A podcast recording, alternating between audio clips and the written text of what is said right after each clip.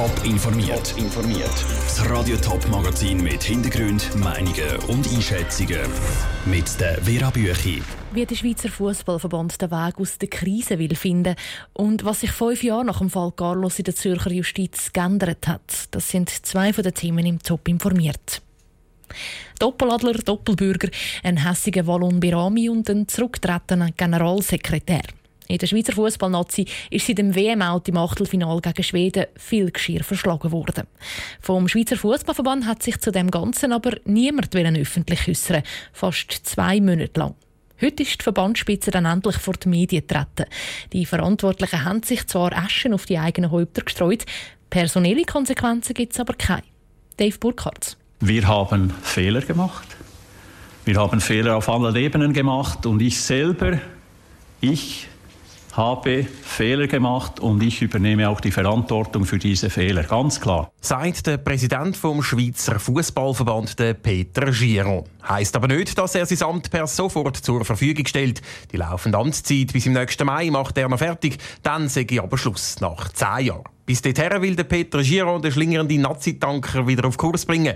Eine erste Analyse hat ergeben, dass die Nazi paradoxerweise Opfer vom eigenen Erfolg geworden sind. Das Problem ist, wir hinken mit den Strukturen hinten nach, hinter einer erfolgreichen, professionell aufgestellten Nationalmannschaft. Aber unsere Strukturen wurden nur partiell, wenn überhaupt, angepasst. Und das ist sicher ein Defizit, bei dem wir intervenieren und Maßnahmen ergreifen müssen. Darum soll der ehemalige Präsident vom FC Basel, der Bernhard Häusler, die Strukturen vom Schweizerischen Fußballverband durchleuchten.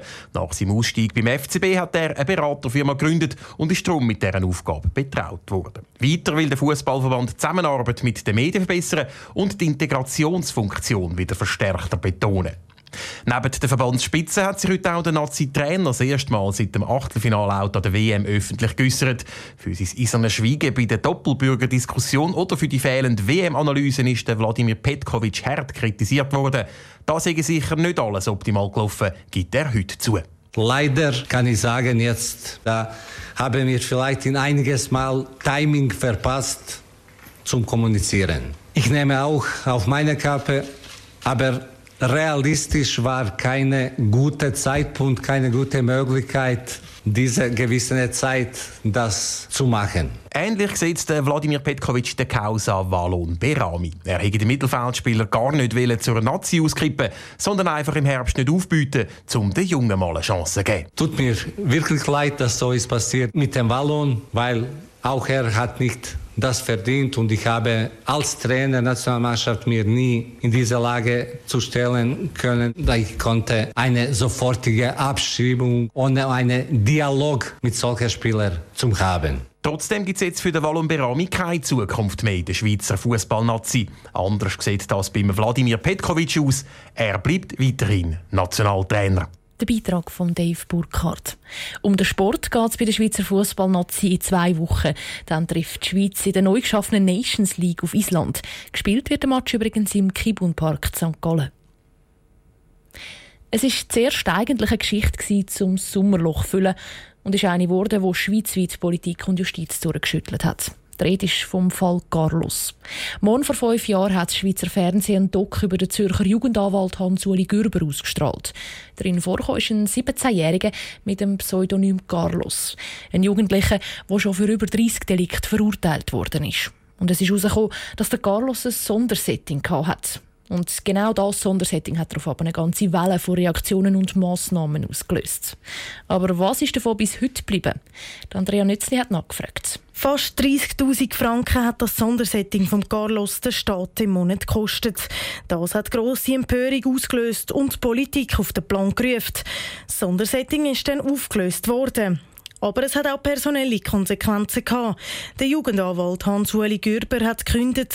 Der Martin Graf, so sagt man, ist wegen dem aus dem Regierungsrat gewählt worden. Für den Zürcher FDP-Fraktionspräsident Thomas Vogel hat der Fall einiges ausgelöst. Ich glaube, dass man heute rückblickend schon auch muss sagen, dass ein Fall wie der Fall Carlos wahrscheinlich einer ist, der jetzt tatsächlich nicht alltäglich ist. Ich meine, der Ausdruck Sondersetting ist eigentlich ein stehender Begriff seit dort und das Kostenbewusstsein heute bei der Jugendanwaltschaft ist sicher an einem ganz anderen Ort. Der Carlos sitzt inzwischen wieder wegen mehrerer anderen Delikte im Gefängnis. Dort hat er auch schon wieder für Aufruhr gesorgt und er soll einen Gefängnismitarbeiter angegriffen und verletzt haben. Dass der Carlos nicht auf den richtigen Weg kommt, hat sicher damit zu tun, dass das Sondersetting abgebrochen worden ist, sagt der SP-Fraktionspräsident Markus Späth. Er bedauert, dass der Fall die Sondersettings so in Verruf gebracht hat.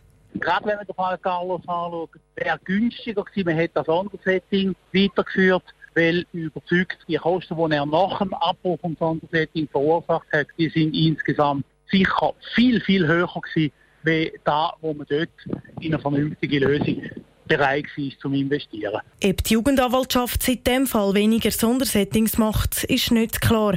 Konkrete Zahlen dazu gibt es keine. Der Beitrag von Andrea Nützli.